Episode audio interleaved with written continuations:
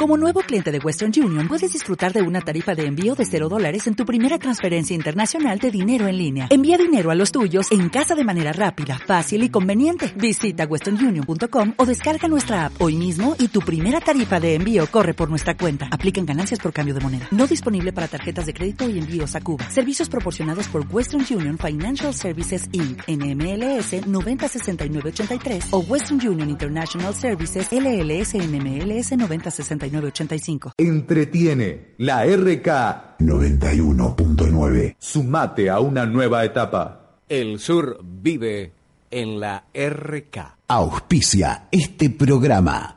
Licenciado Luis Alberto Rusi Gerfó. Seriedad, honestidad, cursos, asesoramientos y talleres.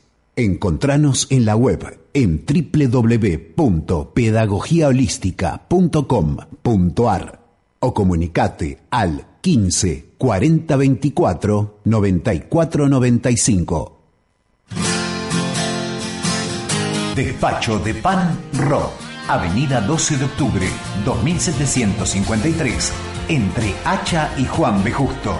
Teléfono 4200 8542. Despacho de Pan Ro. Veterinaria y Pet Shop San Martín, Avenida San Martín, número 97, esquina Liniers. Teléfono 4251-7885. Horario de atención, lunes a viernes, de 9.30 a 13.30 y de 17 a 20.30 horas. Sábados, 9.30 a 17 horas. Horario corrido. Veterinaria y Pet Shop San Martín. Atendido por el doctor Roberto Sánchez.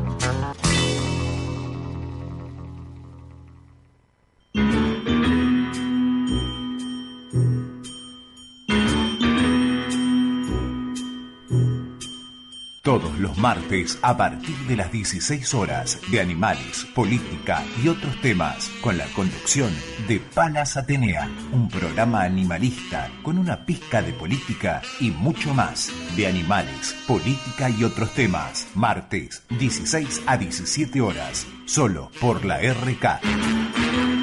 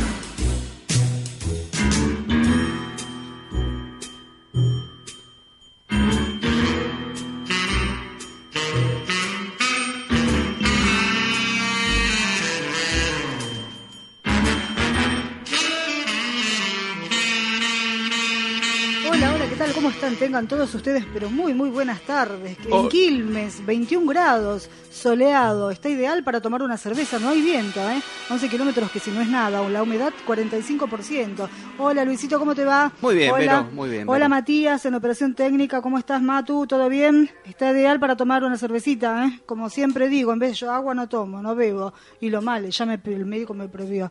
Me prohibió todo lo que empieza con P. No sean mal pensados, por favor. Todo lo que empieza con P. Pan, papas y no me acuerdo qué otra cosa más me dijo. Todo lo que empieza con P no puedo comer. Harinas, nada, absolutamente nada. Tengo 80 kilos. Eso es imperdonable el médico, pero bueno, está muy molesto. Bueno, vamos a hablar de la reforma laboral. Eh, Luisito, ¿qué te parece si tenemos un invitado de lujo? Este, un, reconocido este abogado de Quilmes, el doctor Guerreño. ¿Cómo le va, doctor? Buenas tardes y saludo a, todo, a toda tu audiencia. ¿Qué tal, doctor? ¿Cómo, ¿Cómo se encuentra usted en este momento? Todo bien, tranqui, gozando del sol acá por la plaza cuando venía por acá. Venía caminando, Doc, me imagino, porque es de la siempre zona ¿no? caminando. Siempre caminando, exactamente. Doc, este, bueno, tenemos una horita y una hora en radio, es sumamente cruel. Vamos a hablar de la reforma laboral. ¿Qué le parece? Doc, eh, ¿su filiación política se puede saber o no? Yo soy peronista. Porque todo el mundo lo sabe. de los viejos y nostálgicos. Exactamente. de Como una vez vino acá un concejal este radical, que no vamos a decir el nombre, por supuesto, y él dijo, con la vieja política yo no me junto, no hablo. ¿Te acordás, no, del radical ese que vino un día para acá? Sí, me Que acuerdo, nos dijo, lo recuerdo. La vieja política. pasar. Y después somos lo veo a todos los viejos besos, y somos todos y nuevos. después lo vi, lo, lo vemos ese chico jovencito abrazado con los viejos radicales. Qué falsos que son los políticos, ¿eh? Tremendos. Y tenemos un karma muy muy delicado que Eso se, se agravó durante la última década, se agravó el desprestigio de los políticos de hecho, que eh, nos hay una- involucran a todos. Ahí Yo está. como peronista no puedo decir ¿Usted que no fue- es consecuencia. ¿Usted tuvo algún cargo electivo? Alguna vez fui concejal del 95 al 99 con Escarabino. Fui juez de faltas durante los periodos de Aníbal Fernández y Eduardo Camaño. Perfecto. Bueno, Doc. Buenos eh, periodos, Buenos periodos. Sí, buenas usted etapas. ¿Quiere que le diga una cosa? Hoy en día, me parece a mí, por tantas cosas que se hablan, hay muchos de los que de la gente habla mal, son, son nenes de pecho al lado de los que están. No quiero tampoco eh, tener, eh, este, no A- quiero hablar de más porque... A toda época tuvo su. Sí, su pero parte hoy en día censuran. Usted histórica. vio que ya no hay censura. Usted vio que ya no hay voces opositoras. ¿Usted qué opina de eso? No, yo creo que siempre hubo intereses en acallar a la prensa.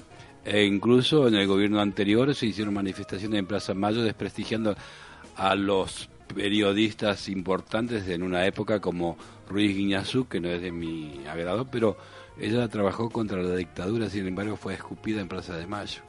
¿Quién? Eh, Ruiz Guiñazú Magdalena. pero, eh, pero ella trabajó en la época de la dictadura. Pero yo Sí, las pero entiendo. una de las pocas, eh, esto es lo que nos falta a nosotros, tenemos un problema de olvidarnos de la historia. Había que estar Ah. en esa época. Eh, es lo que yo digo. Y desde el gorilismo, de alguna forma, que Ruiz Guiñazú salga, quiere decir que la dictadura era fuerte, como para que propia gente de ese sector sal, salgan a reclamar por los desaparecidos.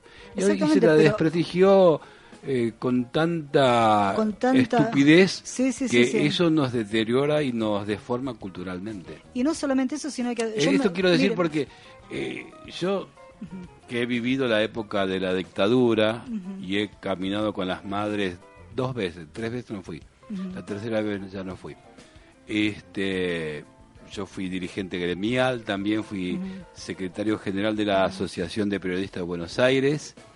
En la época cuando llegó la dictadura y me aplicaron la ley antisubversiva porque era secretario general en la comisión interna en Telam. Y bueno, nosotros vimos la dictadura, mi generación vio.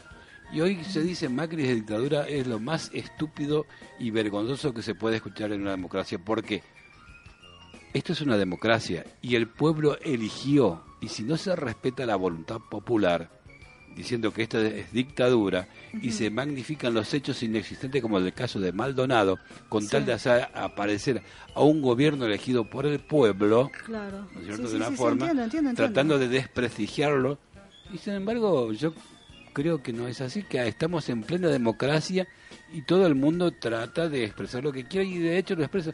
Más allá que hay sectores que se van reacomodando y aquellos que estuvieron en la oposición y se, y se favorecieron con las pautas oficiales y se enrique aquellos periodistas que se enriquecieron y que dieron ganadores a los anteriores no haciéndolos, evidentemente pagan sus costos políticos. Em, pero ¿no le parece que con el tema, por ejemplo, de Navarro, de, de Víctor Hugo, del tema Navarro es un imbécil. Bueno, escúcheme. ¿Cómo va a dar por ganador a Aníbal Fernández cuando estaba perdiendo? ¿Cómo va a dar ganador a Scioli? Sí, Eso se paga, tiene costo. claro. Bueno, pero por ejemplo, este Víctor Hugo, el caso puntual Víctor Hugo es un, es un panqueque. Ajá. Como Clarín no pudo negociar con Clarín, se volvió y bueno, nada más. Y aparte Víctor Hugo es un relator de fútbol. Ahora, si ellos van a dirigir los destinos del país, estamos fritos. Es decir, que todos los periodistas de C5N que ahora van a hacer queda el gato para No, sacar. no, no. ¿Usted qué opina? ¿Que lo sacarían o Y no? no sé, yo sé que yo creo que 5N se favoreció con las pautas oficiales. Debe 8 mil millones de pesos. Que pague. Claro, que pague este que Cristóbal pague. López que está Y al que está borde Cristóbal de la López, que estaba con- en combinación con el gobierno anterior, de la que este locutor, este futbolista, comentario de fútbol, era uno de los interlocutor válido. Eso se paga costos políticos, eh, son los costos políticos. No hay represión, que vaya y que pague su pauta oficial, se pague su derecho en cualquier otra emisora, si es que lo reciben, porque yo no sé si todas las... Que vaya a Canal 13 a ver si lo reciben. No, pero no creo porque tiene un encono personal con el dueño. entonces, o se trabaja, eso pasa con los militantes cuando... Claro, con el periodismo militante, dice usted. El periodismo militante, justicia militante, justicia... No se objetiviza la situación.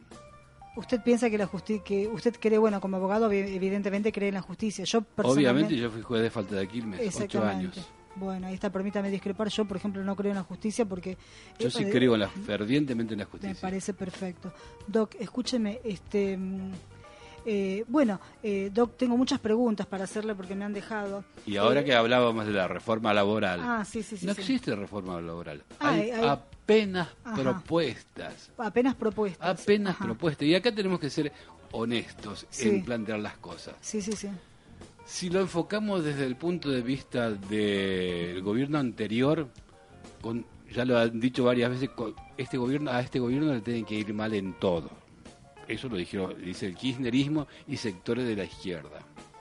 Entonces yo creo que a este gobierno le vaya bien porque nos van a, ir todos, a todos bien. A todos bien, lógico. Este, entonces, esta propuesta de reforma laboral no, es, no, no se está aprovechando una situación, simplemente que las distintas épocas de las reformas de los derechos laborales, que Perón lo llevó adelante a la legislación que ya estaba vigente, más las nuevas legislaciones, lo hizo valer.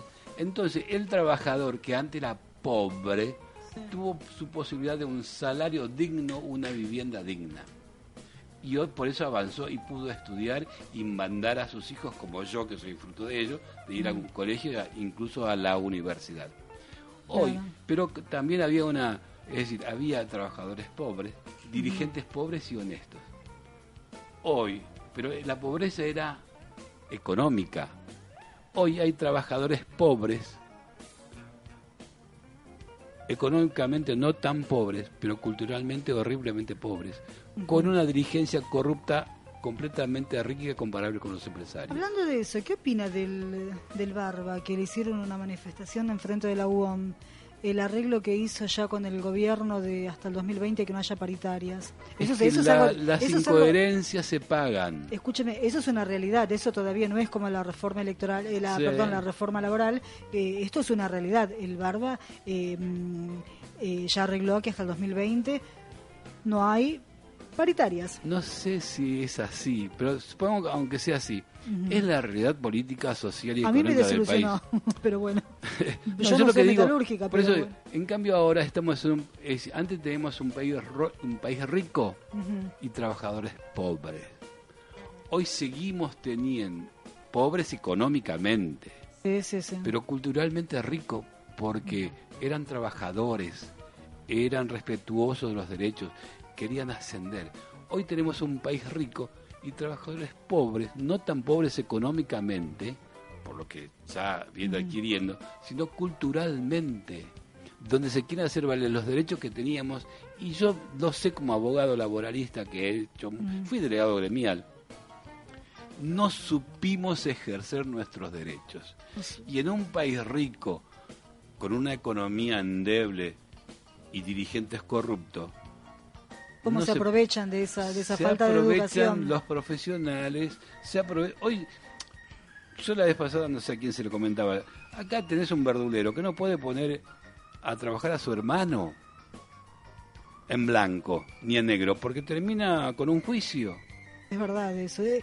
Bueno, eh, con ese tema puntual yo estoy de acuerdo con Entonces, usted. porque, porque no se sabe ejercer los derechos. Además tenemos a los jueces que tampoco juegan, tratan de conciliar, tratan de resolver. Y entonces hay muchas trampas judiciales que nosotros los argentinos nos queremos vivos.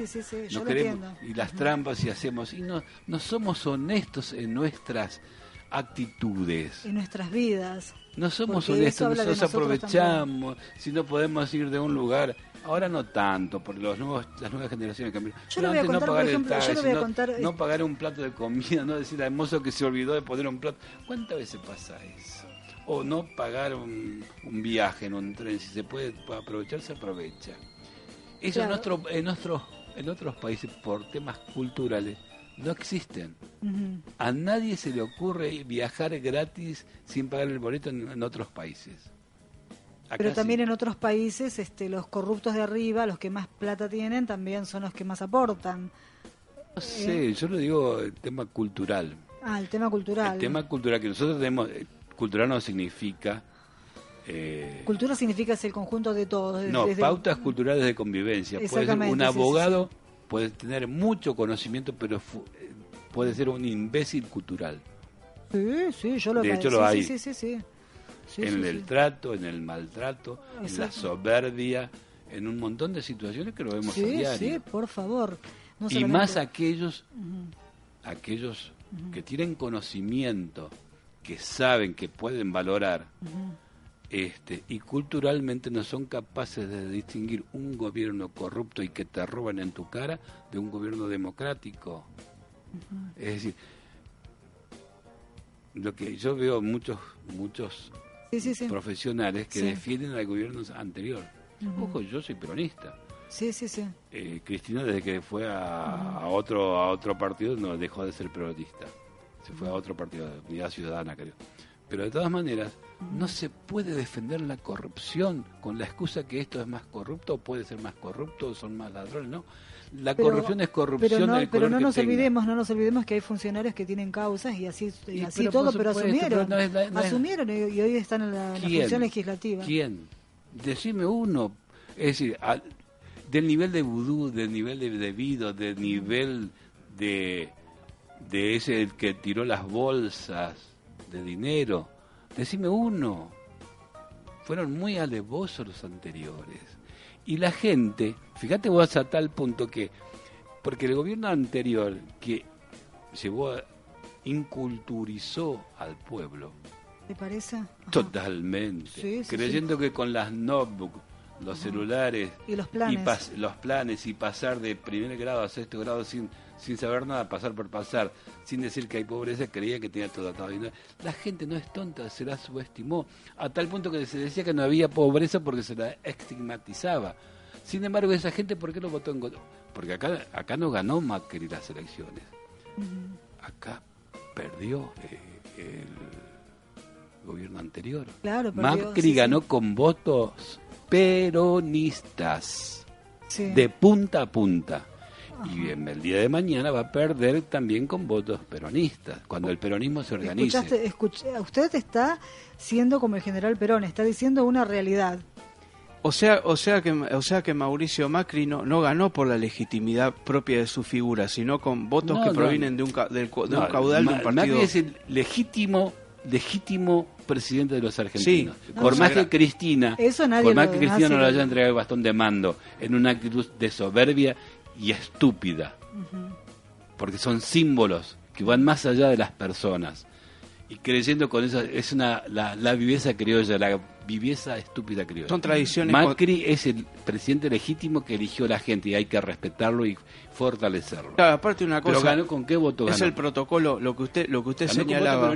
Claro. ¿Y sabés por qué ganó con voto las dos elecciones? Fíjate vos, en esta última elección, en la semana de las elecciones, aumento de luz, gas, teléfono, nafta, sabiendo que después venían este nuevos eh, nuevos, aumentos, Y, modificación de la ley laboral, tributaria, todo. ¿Y por qué no votó la gente? ¿Alguno se preguntó? Claro, lo que pasa es que lo que pasa que parecía como antipopular. Porque la gente optó entre los chorros y Macri. Es decir que eh, usted entonces el kirchnerismo representa la corrupción a la enésima potencia. Claro, pero y la gente optó por Macri antes que por la corrupción. Lo que, lo que sucede es una cosa. Está bien, Macri ganó, digamos, electo democráticamente, legitimado por el voto, como usted bien lo, usted bien votos peronistas. Como usted bien lo señala. 20% del 54 al 34 son votos peronistas. Pero, pero a pesar de todo, a pesar de, que, de que él haya ganado las elecciones, como usted bien lo señala, con voto peronista, fue, digamos, una, una forma kamikaze de, de, arriesgarse a decir, bueno, que va a haber aumento, porque a ver, cualquier gobierno que la verdad te molesta. A ver, cualquier gobierno que dice va a haber a la gente no lo no Claro, pero cualquier gobierno que dice va a haber aumento, uno Porque que hace uno no lo vota. Linda, dice Macri, la pobreza es porque es, es absolutamente impopular. la gente optó entre los chorros y corruptos y el gobierno de Macri, fortalecer la, la democracia. Usted dice que en este gobierno no hay corrupción. Sí que hay corrupción. Siempre en todos los gobiernos milenariamente hubo corrupción. Y una, pregunta. Ahora, choreo como hizo el kirchnerismo no hubo en ningún país del mundo. ¿eh? revoleo, revoleo y filmado Así que en este gobierno, según usted, que no, yo miro lo No, no, ningún otro país. Sí, sí. ¿Cómo se subsana esa, la grieta que hay entre el macrismo y el kirchnerismo? No hay grieta, la grieta la inventa. La, grieta, mire, yo puse casualmente ayer en mi Facebook. La este, grieta para mí es optar entre un gobierno democrático no, pero la, la democracia y los chorros. Pero no la inventamos nosotros. Este, la grieta, la grieta ahí hay un, un grupo de mm. 40 periodistas que todos los días en los distintos medios te dan máquina con la grieta. Con... La gente común ni se entera ni le interesa la grieta. Aparte, unitarios y fe... convengamos que desde que nació el país está la grieta. Unitarios y federales, azules y River y Boca. River y Boca, azules y colorados. Bueno, pero acá lo, que, acá lo que. Una cosa es esa, esa grieta este, de, de partidismo y otra cosa es la grieta de violencia. La gente no quiere violencia, la gente no quiere corrupción y la violencia y la corrupción lo representó y lo sigue representando el kirchnerismo. Usted fue, usted fue un visionario recién cuando dijo iba a perder con los mismos votos peronistas.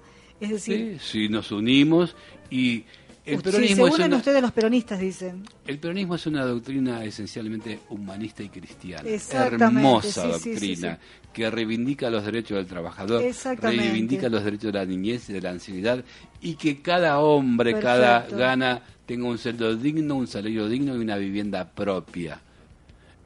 Bueno, eso es... Yo soy nieta de esa... por ejemplo, yo soy nieta y de acá lo han denigrado. Desde los propios peronistas o que se identificaron peronistas y que usaron al peronismo valiéndose de ello y son lo que son por el peronismo para después destruirlo. No destruyó y pagamos todos los peronistas.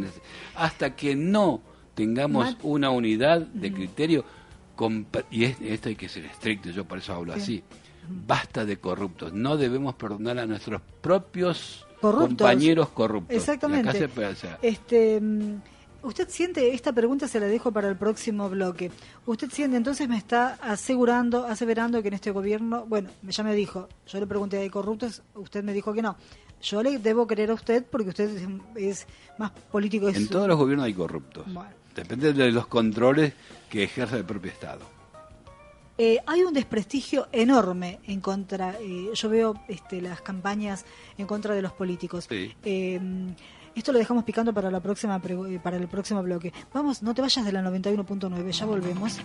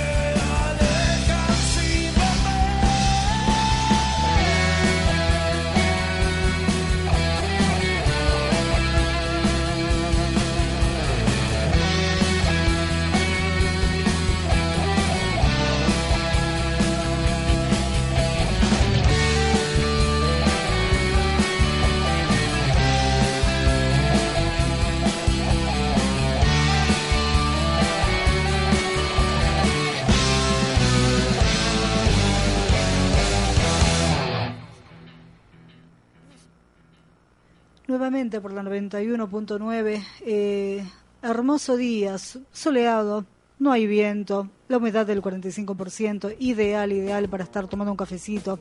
El doctor después de acá se va a tomar un café, ¿no? Me imagino. Doc. Un té. Un té. Para calmar.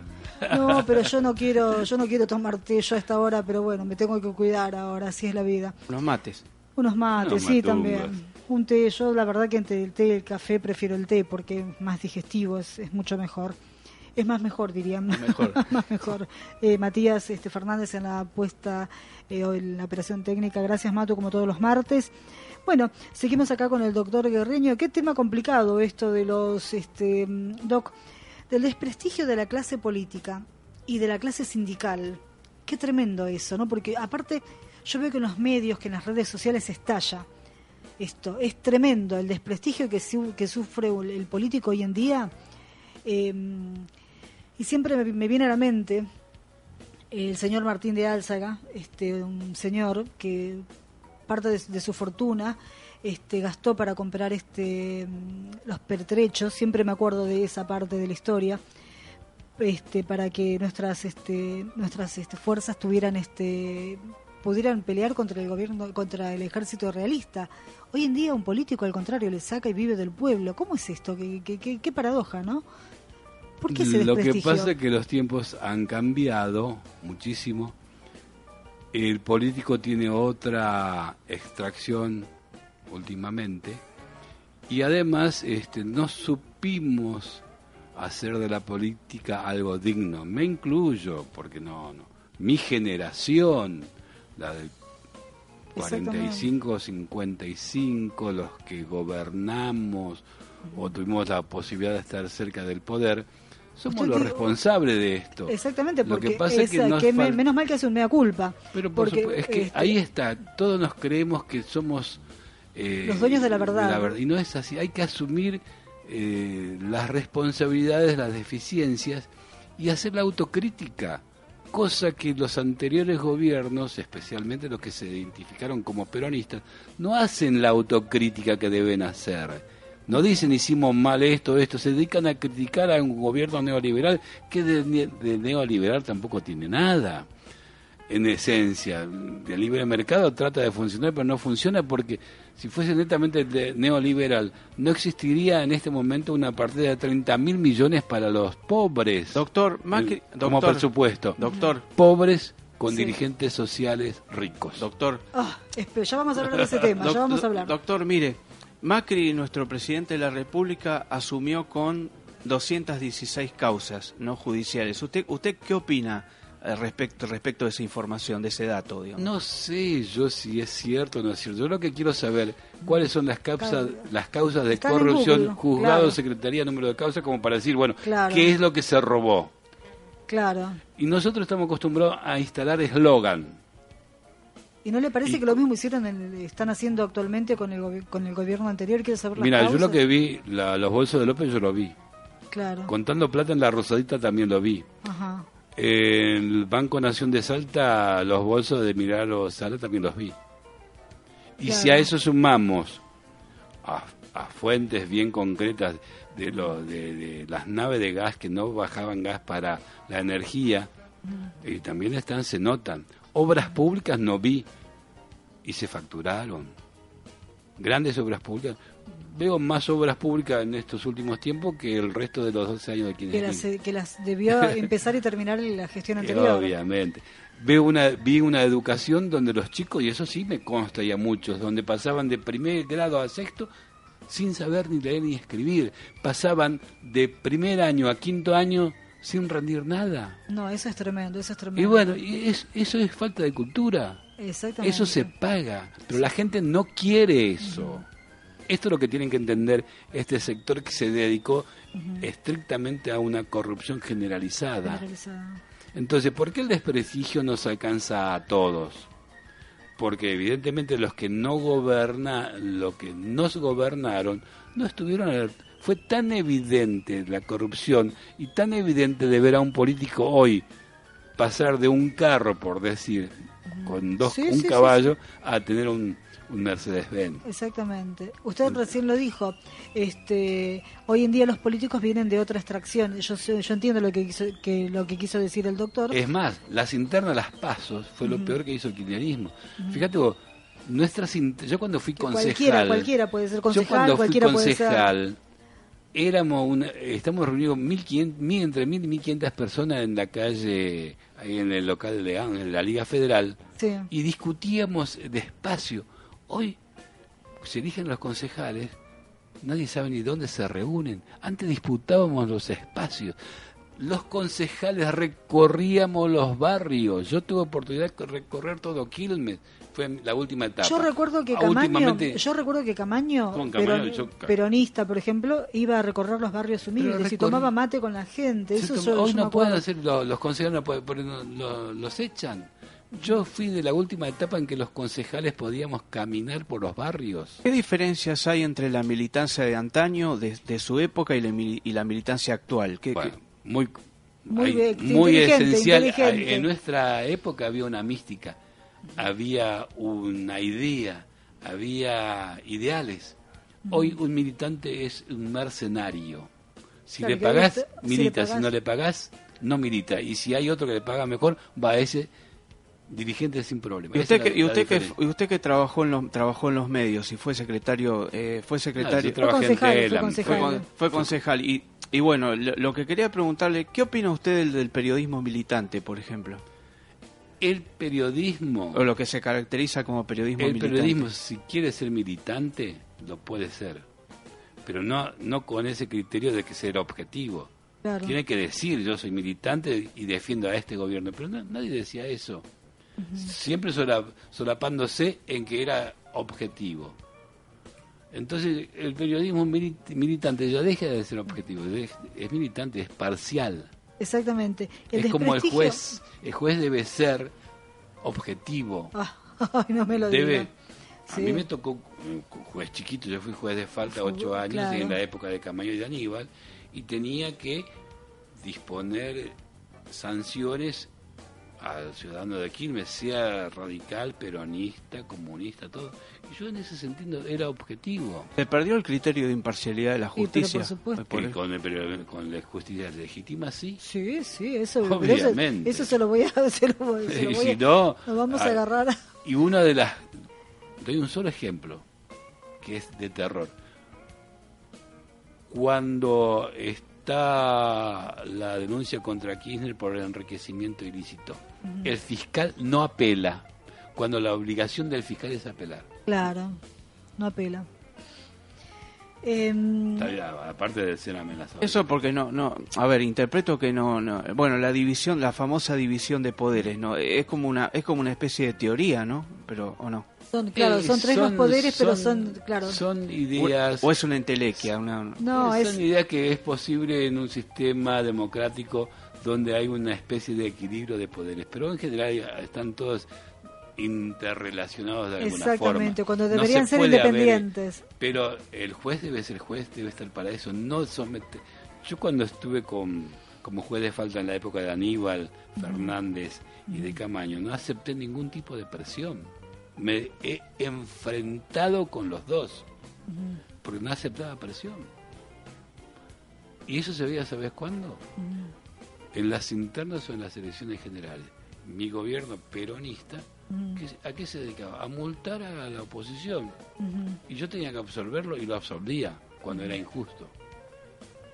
Eh, Doc, y con respecto al desprestigio de, lo- de, de los, de, los, de los sindicalistas, que estos vienen, están Los sindicatos posicionados... eh, desde la época de eh, los sindicalistas de, de antes, hoy en día son millonarios todos. son todos empresarios muy vinculados con el poder, porque el Estado, el Estado, a través de los resortes y especialmente de las obras sociales, le ha posibilitado disponer de un dinero muy grande, especialmente Del manejo de las obras sociales. vinculado con los fondos de las obras sociales para hacer hoteles, vacaciones para los eh, Afiliados, No afiliados. se hizo y se hace en muy poca muy poca escala. Entonces aprovechan ese dinero. Moyano tiene muy buenos hoteles, ¿eh? no es que lo quiera defender a Moyano. Y gastronómico también, Gastronómicos de Barrio Nuevo, ¿no? Barrio Nuevo. Tienen muy buenos Ay, no lo pero, puedo, perdóneme, pero no es algo que no... no, no- Bueno, eh, pero lo- no, yo lo entrevistaría con... Pero, eso, claro. pero, es decir, Me quedó el antes eslogan, me quedó el eslogan. dirigente gremial era un dirigente honesto, no sospechado y tenía ideales y porque era en otra etapa donde las, las conquistas laborales se iban conquistando. Hoy están todas conquistadas. ¿Y cómo se hace para restau- restaurar ese prestigio que tenía que tenía antaño el, Con el la ley. sindicalista? Con la ley. Aplicando la ley, Aplicando la siendo ley. honestos, diciendo esto no lo puedo cumplir. que es un tema de la cul- de cultural. Con honestidad y con la Por ejemplo, la yo mano. fui precandidata por un, por un partido que es nuevo, que se llama el MODE. Es un partido donde todos son, er- somos radicales. Es un partido nuevo. 4.500 4.500 afiliados tiene el partido. Yo jamás podría ir, por ejemplo, a la matera a ofrecerle a esas personas algo que yo sé que no lo voy a poder cumplir.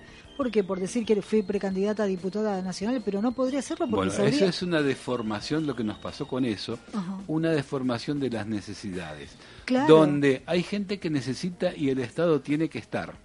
Sí o sí tiene que estar en la gente que necesita, pero tampoco hacer la industria del necesitado, No. ni agrandar lo necesitado para tener los votos cauti- Pero cautivos, cautivos, que no. fue lo que hizo y no, los, y no lo perdono, ni lo voy a perdonar al kirchnerismo. Claro. Cuanto más pobre había, más votos tenía. A mí lo que me interesaba es- no es que quiero desprestigiar a nadie, pero me interesaba el voto intelectual, de la media intelectual, que eso existe y es fabuloso, me encanta. Pero ¿qué pasa? A mí, por ejemplo, no, hablo mío, desde lo mío, desde lo personal. El correo, no sé por qué, ar- artilugios, artimañas, no sé qué es lo que pasó, no nos llegaron las boletas. Obvio. Usted no Ahí puede el decir- poder, el poder. Hay gente muy especializada Entonces, entonces, a mí me votaron las personas que yo les di la boletita. en mano. En mano. Hay, hay personas y la estructura del poder te posibilita y quien maneja ese sector, ese resorte, de Usted te va a ayudar para el llegar o no- 2019. ¿Cómo que no? De, te posibilita o no de que te lleguen esas boletas. El poder en el correo también de alguna forma influye desde no solamente la distribución de las boletas, sino la designación de las autoridades de cada mes. Ay, Dios santo. Entonces todo eso, que en otros países no ocurre al nivel que ocurre acá por, por un ¿Vio tema los, videos que cultural. se, ¿Vio los videos que se viralizaron en las redes? En Islandia, no sé en qué, en qué países, gracias al nuevo orden mundial que la gente tomó, se abrió mucho la cabeza, tiraban a la basura, a- tiraban a, la- a la- sí, a este, a- los este, a los volquetes, no sé cómo se dice, a los este, contenedores de basura, a los, a los políticos. Yo me reía porque decía, Dios mío, qué, qué tremenda imagen. No, no, en, en otros Es países los políticos Mm. se castigan en serio. Exactamente, acá Se no. castiga en serio. No obstante, igualmente hay corrupción, pero no en un nivel es corrupción igual, pero no en un nivel Sideral tan como acá, tan- sí, sí, generalizado tan como general. acá. ¿Usted piensa, donde- usted piensa como dijo Batallés, el, el ex este uruguayo, el ex presidente uruguayo, que los argentinos somos desde el más chico hasta el más grande, somos todos corruptos? Somos todos ladrones. Todos ladrones corruptos. No, lo que pasa, yo no creo que sea, no es así. Usted Lo sabe que, que pasa nosotros, que, yo me pago el programito solo. Lo que pasa es que Es hemos increíble. naturalizado todo lo, todo lo que sea corrupto. Fíjate vos, vos decís, "Mm, uy, me asaltaron, qué suerte que no te mataron. Sí, naturalizamos eso. Naturalizamos la violencia. La, la violencia contra la mujer, la- contra, contra la mujer, contra los niños, contra los ancianos. Que yo no, no, me gusta esa palabra. Contra el adulto mayor. Y hemos perdido calidad de vida justamente por eso. Porque hemos naturalizado la violencia a tal magnitud que no nos damos cuenta que no, temo, no tenemos Yo vivo acá de cerquita de la radio, por ejemplo, y por un par de cuadras me tienen que llevar y traer porque no tenemos seguridad. Y es como dice el doctor, eso significa... eh, Y porque también bajar- todas las estructuras están todas desnaturalizadas. Es decir, generalmente la policía tiene un dominio territorial de todo. Hay policías honestos, que creo que es la gran mayoría, y hay otros que no tanto. La prueba está. Entonces, se naturaliza que en una comisaría haya un policía deshonesto y que maneje todo. Y todo el mundo sabe quién es, pero nadie dice nada. por Porque no- temor, por temor. miedo y aparte también por falta de cultura. En nuestros países se denuncia al corrupto cuando alguien hace mal las cosas. ¿Sabe por qué? Porque antes, por ejemplo, los policías se dedicaban, por ejemplo, tenían el negocito de, mm, qué sé yo, no sé, de la prostitución, de la quinela clandestina. No pero hoy en pasa día, tanto por ahí. Claro, pero ¿no? hoy en día manejan otros Eh, temas más es otro nivel. Yo lo que digo era la vocación del policía. Hoy el policía es policía por un sueldo. Por, por Porque un es el trabajo más estable es que un puede trabajo haber. que puede tener, no por vocación. Antes el policía como el docente era por vocación. El docente también perdió su vocación. Sí, más sí. con una dirigencia que realmente es vergonzosa lo- la actitud de los dirigentes docentes que priorizan sus problemas políticos y personales antes que la necesidad de la sociedad de tener a los maestros Yo escuché, enseñando. yo escuché a una docente decir un día, me quiero pasar a la actividad privada, eh, del estatal, eh, del Estado, quiero ir eh, a trabajar en una escuela pública porque tengo más laxitud en cuanto a los horarios, qué sé yo, porque estudiaba en un colegio privado, y no, perdón, dictaba clases en un colegio privado y bueno, no le convenía porque tenía que cumplir el... el- el, el Estado fue- ha sido muy permisivo en muchas cosas. y lo mismo con los médicos del que hoy en día no- casi no hay médicos, este, todo un todo un Con tema. los médicos que, donde el Estado brinda esa posibilidad de contar con esa asistencia. Es ahí donde se relaja todo, no hay controles. No hay controles. Y el que, con- el que controla es peor. El que controla es peor, porque de ahí viene la corrupción después. Exactamente. Bueno, escuchamos a Desterrados del Paraíso, este, compartiendo las, compartimos las emociones. Un muy lindo tema, la semana que viene por ahí lo tenemos este, acá este, invitados. Este, eh, vamos a un pequeño cortecito y ya volvemos.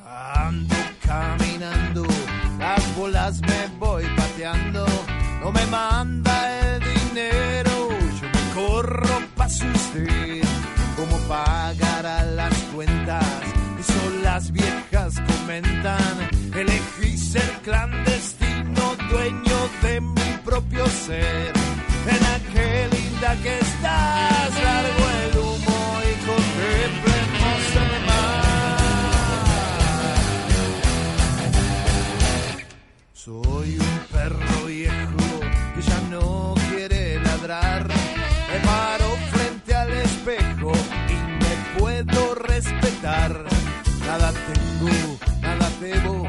Lo que hay es lo que ves. La apariencia te condena lo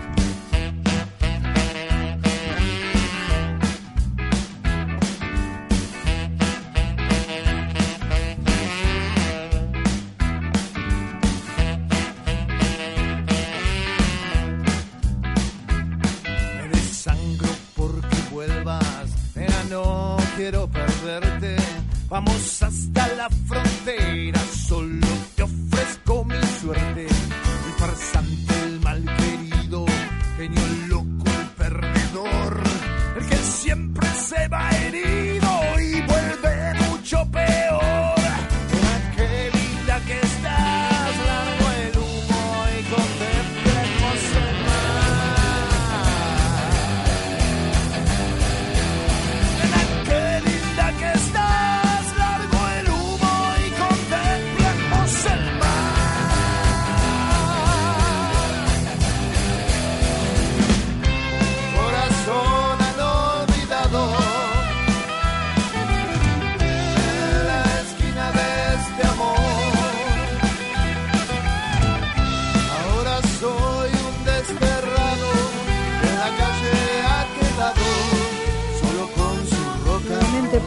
91.9 estamos acá con el doctor Guerreña. Ya nos estamos despidiendo, nos quedan un par de minutitos, Doc.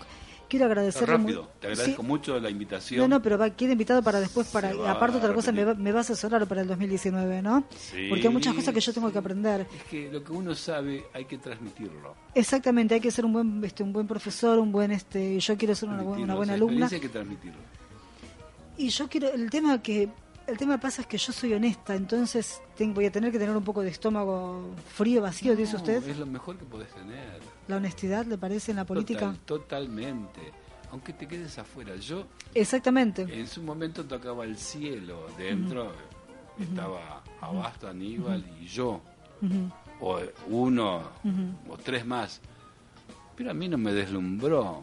El hecho de ser juez de faltas de Quilmes es un cargo importante. Sí, sí, sí, el hecho de ser concejal de Quilmes, otro cargo muy Otro importante. cargo, sí, sí. Era una chapita de Coca-Cola que tenía el hombro. Usted, usted no dijo me algo. Usted dijo algo recién que tienen otra extracción que el doctor fue diplomático, pero lo puedo decir yo, lo podés decir vos. El doctor se, se refiere tal vez a que cualquiera puede ser político. De hecho, hay concejales que es verdad, este, que no saben ni leer ni escribir, o muchas veces este, eso es tremendo. Lo que pasa es que también el político ya Sin- tiene que estar pre- no tiene que estar preparado. Tiene- Claro tiene, que que sí. haber una escuela de conducción del Estado. Porque hoy cualquiera, vos ganaste una elección, no, no tenés equipo, primera medida. Muy pocos son los que tienen, ese equipo, tienen equipo de obras públicas, de finanzas, de salud. Tenés- y la planta municipal o del Estado nacional o provincial deben ser hombres y mujeres preparados y no que ni sepan armar un expediente.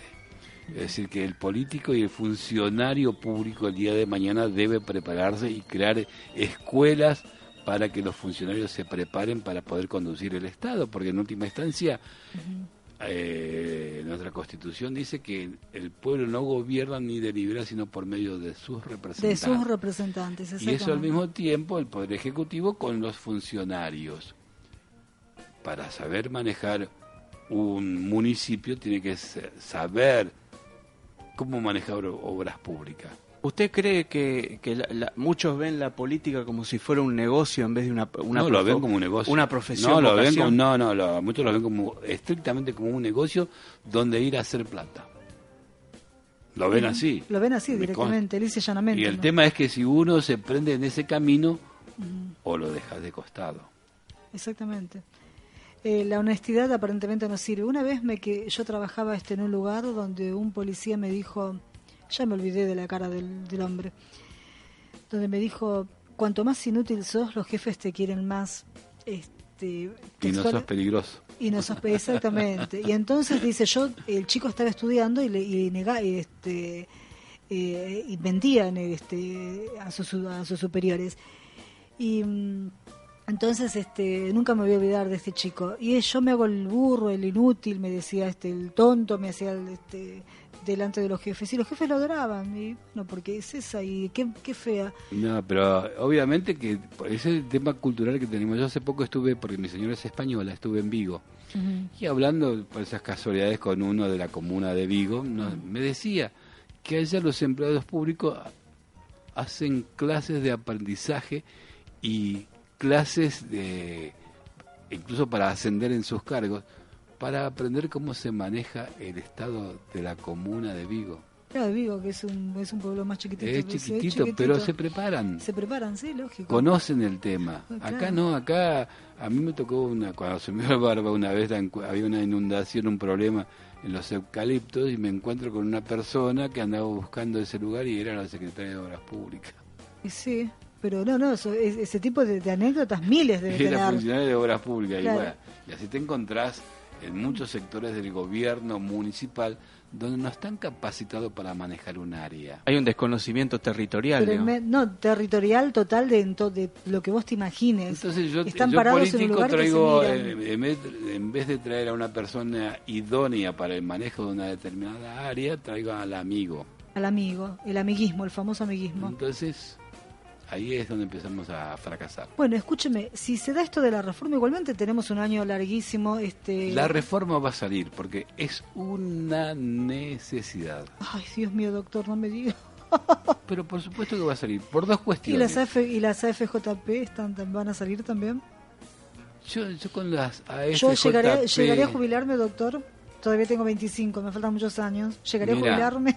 Acá hay una cuestión, que en las AFJP eh, lo manejan los privados, entonces se llena plata.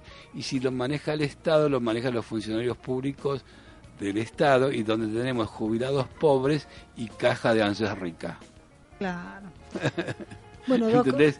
Entonces, el equilibrio nuestro es muy difícil. es Pero tremendo. vamos a mejorar porque ninguna sociedad se suicida. La sociedad, sociedad, más allá de los intereses de determinadas personas, avanza. Por eso hay este cambio, que aquellos sectores que no quieren este, este cambio, lamentablemente lo- el cambio lo va a pasar por, por encima. Y muchos van a quedar atrás. Bueno, Doc, eh, realmente es un sabio, ¿no? Es un placer, un Es placer. un placer escucharlo, No, porque te da cátedra, es, es un maestro, es un profesor, va a ser uno de, uno de mis asesores. Sin problema. Este, es un compromiso. es te, un te doy mi compromiso. palabra. Por favor, ya lo creo que sí. Bueno, este, esto ha sido todo por hoy. Doctor, eh, está comprometido por un próximo programa, por favor. eh, Así es. este, Combinamos y en Arreglamos lo que pueda contás conmigo, sobre todo cuando hay elecciones, que conozco Exacto, bastante. que es lo que es ahí donde... Doctor, muchísimas gracias. No. Muchísimas gracias, gracias a por ustedes haber- y a todo tu público. Bueno, este, esto ha sido todo por hoy. Este, gracias Matu, nos vemos Dios mediante, nos escuchamos el próximo martes. Chau, chau. No te vayas de la 91.9, ¿eh? quédate.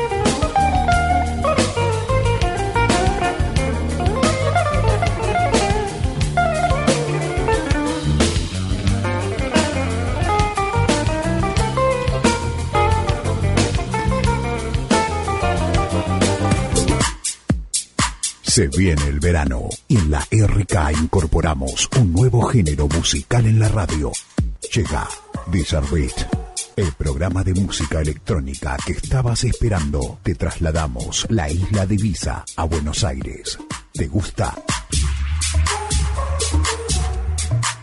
Bizarre los sábados a partir de las 23 horas. Ah, y algo más. Incorporamos a la emisora uno de los programas más escuchados del house de la Argentina.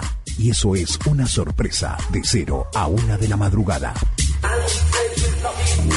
Beat, enganchate, te lo vas a perder. Sábados a partir de las 23 horas